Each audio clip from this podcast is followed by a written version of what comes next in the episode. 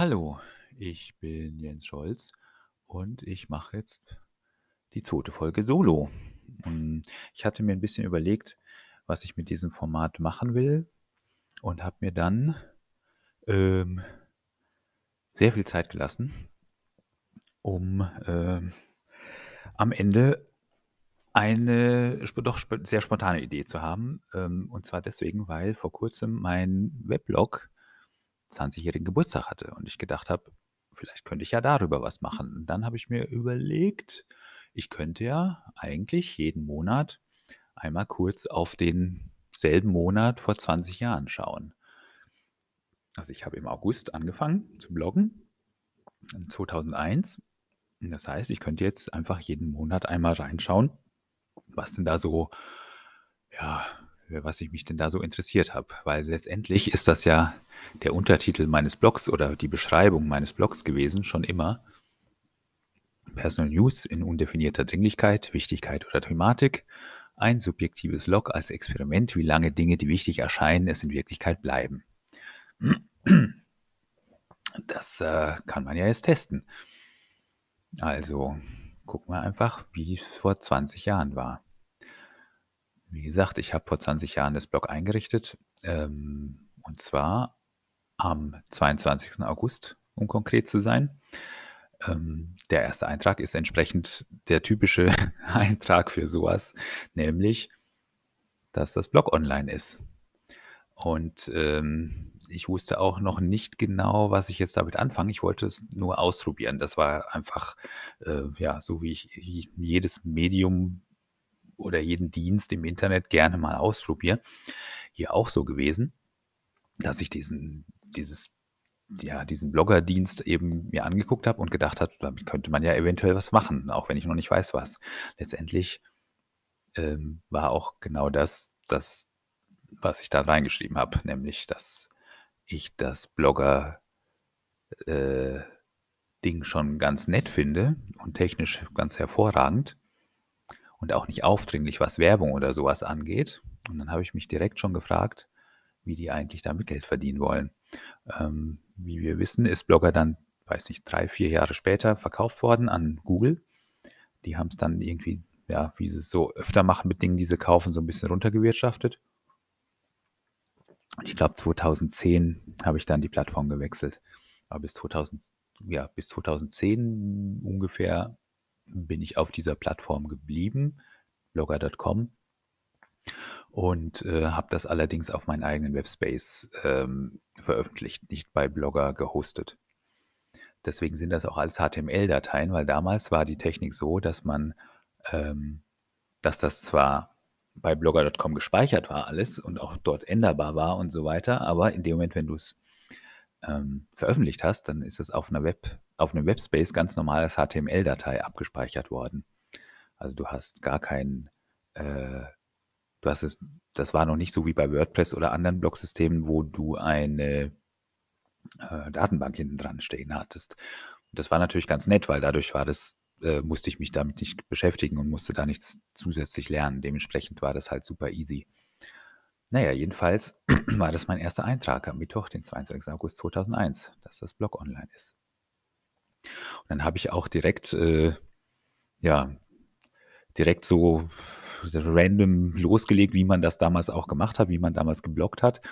Ein bisschen Politik, ein bisschen persönlich und so weiter. Also ich habe zum Beispiel was über, ja, über Sharping, äh, über Rudolf Sharping geschrieben, der wohl damals irgendeinen Quatsch erzählt hat mit, ähm, dass man Arbeitslose, dass Arbeitslose nur dann Arbeitslosengeld kriegen, wenn sie ähm, sich für irgendwelchen Quatsch einsetzen lassen.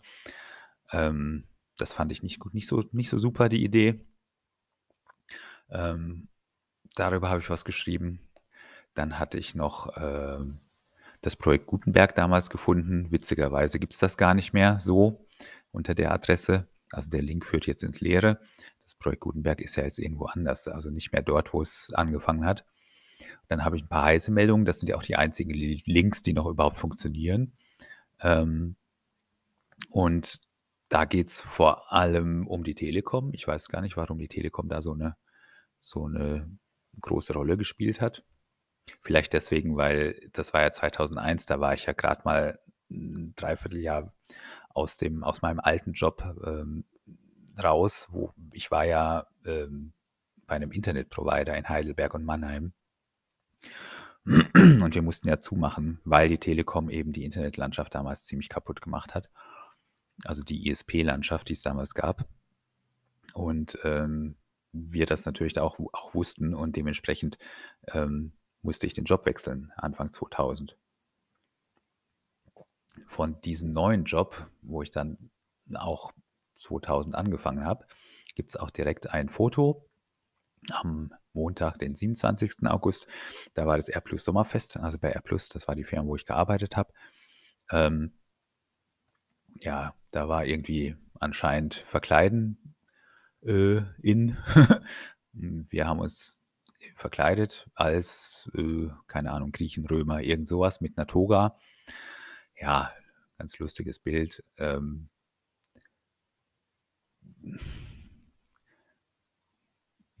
ja, ich sage da nichts, könnt ihr euch ja angucken. Ähm, ja, jedenfalls, äh, das war diese Sommerfeste, die waren schon ganz echt, echt ganz gut da bei R+. Die waren, äh, das war, war schon richtig gut gemacht. Ähm, und da gab es immer lecker zu trinken, zu essen, gab Musik, gab, was weiß ich, äh, Disco, Spiele, Zeug, äh, Cocktailbar. Das war schon ganz nett. Hm. Auf dem Foto sehe ich gerade, ist der Thomas drauf. Ganz links.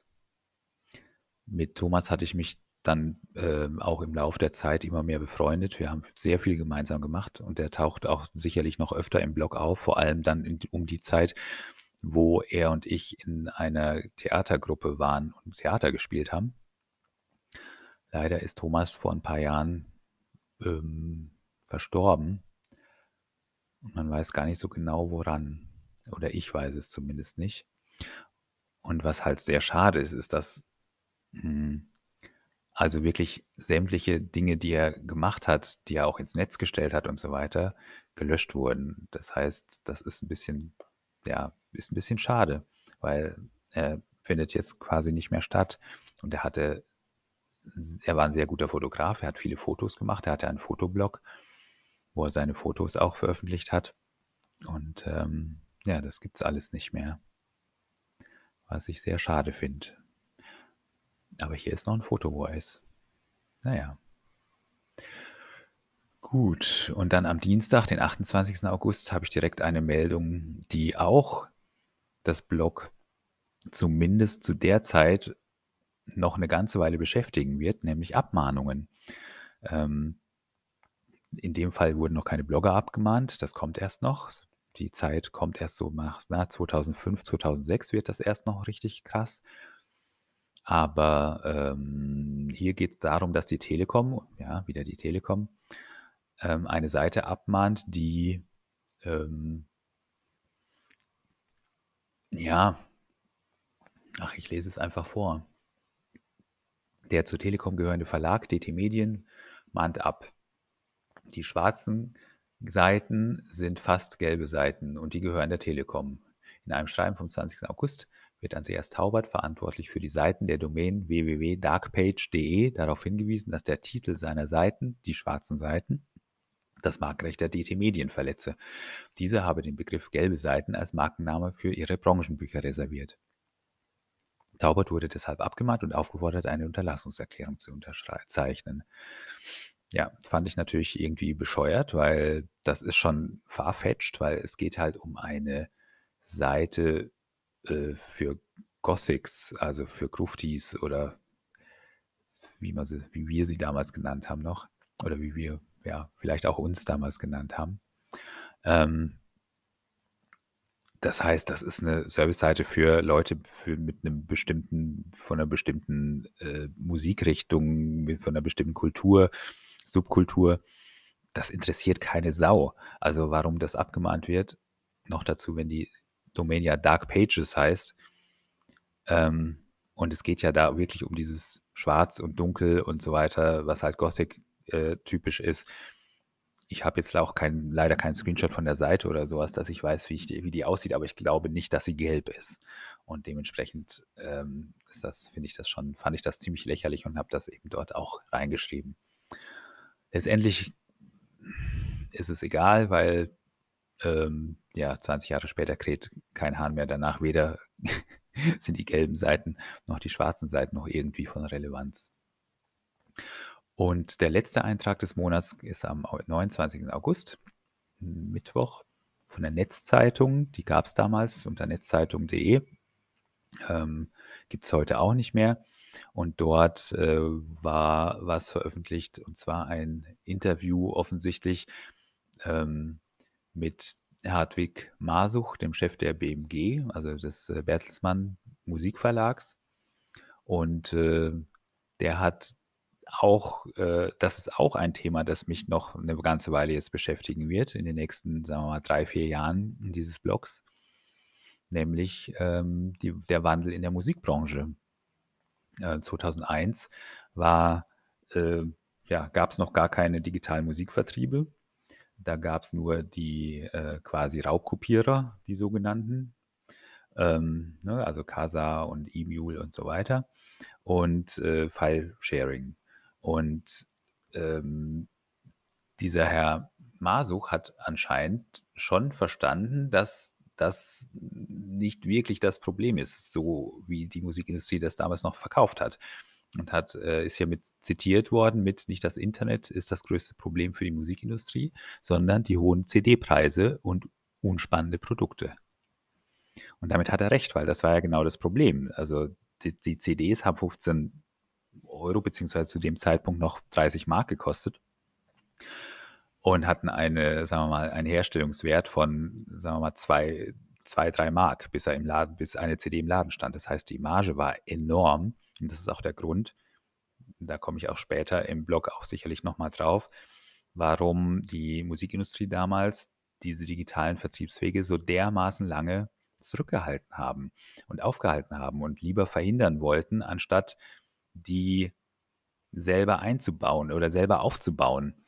Ähm, weil jeder Monat oder jede Woche, in der es keine digitalen Produkte zu kaufen gibt und die gab und die Leute noch CDs kaufen mussten, ähm, war für die einfach ein enormer Gewinn. Weil, wie gesagt, die Marge von CDs war riesig. Und deswegen ist halt jedes, jede, je, ja, jeder Zeitraum, den sie schaffen, die CD länger am Leben zu erhalten, für die einfach bares Geld wert. Und ähm, so ähm, dauert es halt einfach noch ewig, bis hier mal digitale Vertriebswege eingerichtet werden. Die hat ja dann später Apple angefangen. Ich glaube 2006 kommen wir noch dazu. Ja, so, das war der August wo, wo ich angefangen habe zu bloggen und auch schon die, diese Mischung macht es schon ein bisschen klar. Ich habe nicht wirklich drauf geachtet, wann und wo und was ich blogge. Ich habe einfach dann, wenn ich irgendwas gefunden habe oder was, wenn mich was interessiert habe, habe ich das halt aufgeschrieben, habe es verlinkt. Links sind tot. Zum Glück habe ich zitiert. Deswegen ist der Kontext immer noch da oder zumindest fällt er mir dann noch ein.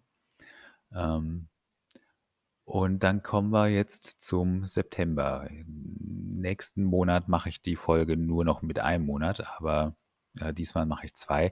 Erstens, ähm, der August und der September, da habe ich nicht wahnsinnig viel geblockt. Ich habe ja erst angefangen ähm, und musste da erstmal ein bisschen reinkommen. Und zweitens, es ist ja jetzt schon September, das heißt, ich würde jetzt den August und den September einfach in einem Aufwasch machen. Und ab nächsten Monat mache ich dann monatsweise. Hm. Ja, im September geht es halt direkt los, am 4. September mit dem, äh, ja, mit der Meldung vom Spiegel, dass Roland Koch den hessischen Wahlkampf, den hessischen Landtagswahlkampf mit, ähm, mit sogenannter nationaler Identität führen will. Also Ausländerfeindlichkeit. Ähm, ja, das äh, habe ich damals ähm, nicht so gut gefunden, offensichtlich. Und habe geschrieben, mal abgesehen davon, dass das natürlich zu dieser inzwischen völlig ausgelutschten CDU-Strategie, einfach irgendwelche Personen völlig blöde von der Seite anzupissen, statt sich um echte Themen zu bemühen, passt, ist das echt der Gipfel der Verzichtserklärung. Koch meint also, dass was mich als Wähler am meisten interessiert, nicht zum Beispiel die Arbeitsplatzsicherung ist.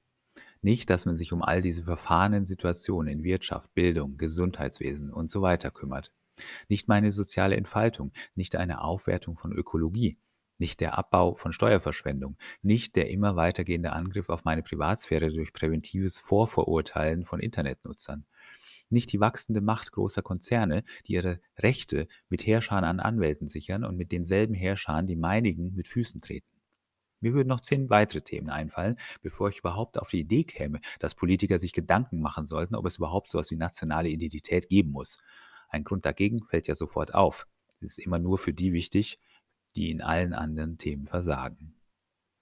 Die Idee ist aber natürlich erprobt in Hessen. Er will ja nur gewählt werden. Ob die Wahlbeteiligung dabei auf unter 50 Prozent fällt, ist letztendlich ja nicht sein Problem. Ja, das ist jetzt sowas, wo ich das lese, denke ich. Oh, ja, 20 Jahre her. Hat sich nicht viel geändert. Was? Krass.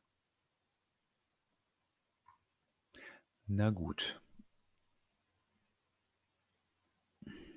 Dann der nächste Eintrag ist am Mittwoch, dem 12. September 2001. Da war ein Bild drin, offensichtlich, das ist aber wohl nicht mehr da. Ich habe wahrscheinlich damals noch fernverlinkt und habe die Bilder nicht runtergeladen und selber draufgeladen. Wahrscheinlich ging das auch mit der ersten Blogger-Version noch nicht. Jedenfalls war da ein Bild von, also eins von den Pressebildern von den ähm, World Trade Center Towern, die gebrannt haben. Wie gesagt, Mittwoch, 12. September 2001. Und das ist mein einziger Kommentar zu diesem 9-11-Thema. Vier Zeilen mit der Überschrift Bin sprachlos. Und dann einen kurzen Text, okay, dann doch ein paar Worte zu dem, was gestern passiert ist. Jeder sollte sich überlegen, ob es jetzt nicht eine gute Idee sein könnte, sich endlich um ein paar wirklich wichtige Dinge zu sorgen. Ist das die Welt, in der wir leben wollen? Diskussionen um nationale Identität sind Pflastersteine auf der Straße, die zu solchem Wahnsinn führen. Ja, ich glaube, sehr viel mehr habe ich über 9-11 selbst nicht geschrieben.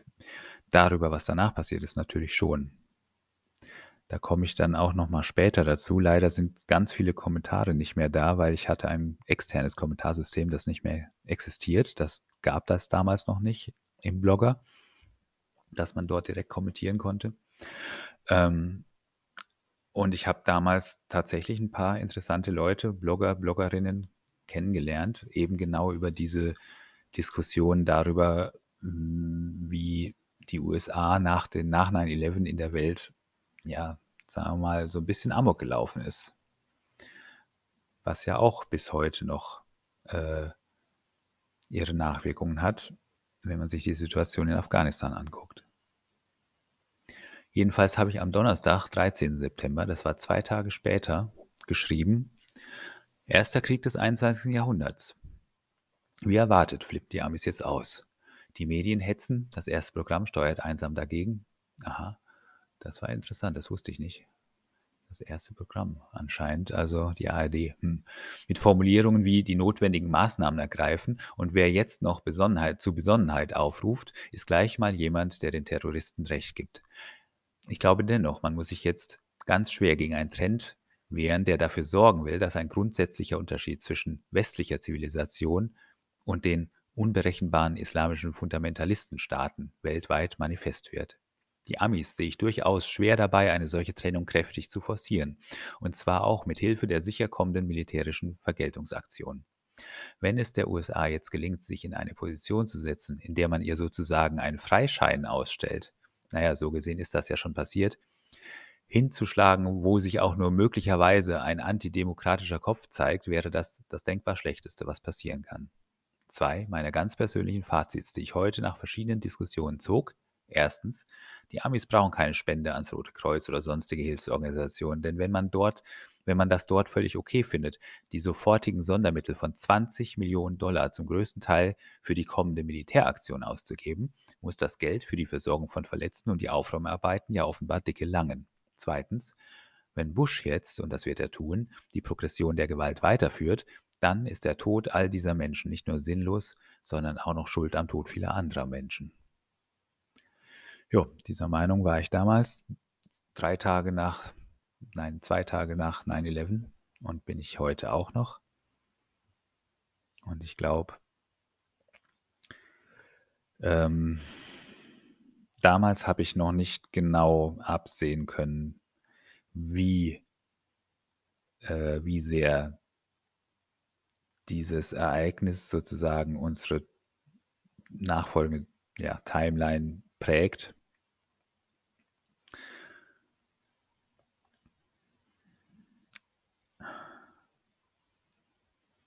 Ich kann immer nur sagen, hätte es das nicht gegeben, würden wir heute wahrscheinlich in einer ähm, in einer Art Utopie leben. Also verglichen mit heute. Weil so viel Geld, so viele Ressourcen für, diesen, für diese Kriege ausgegeben wurde und für die hm,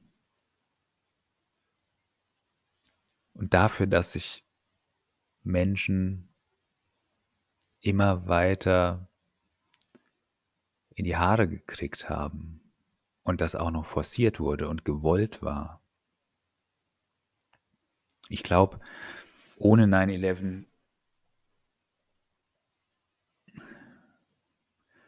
würden wir nicht darüber sprechen, ob wir die Klimaziele nicht erreichen, sondern dann hätten wir sie schon längst erreicht. Weil dann wäre die Kohle und die ja, und die und das Verständnis und die ähm, das Mindset wäre dann dafür da gewesen. 9-11 hat im Prinzip die ganze Welt erstmal ja, für zehn Jahre in Brand gesteckt.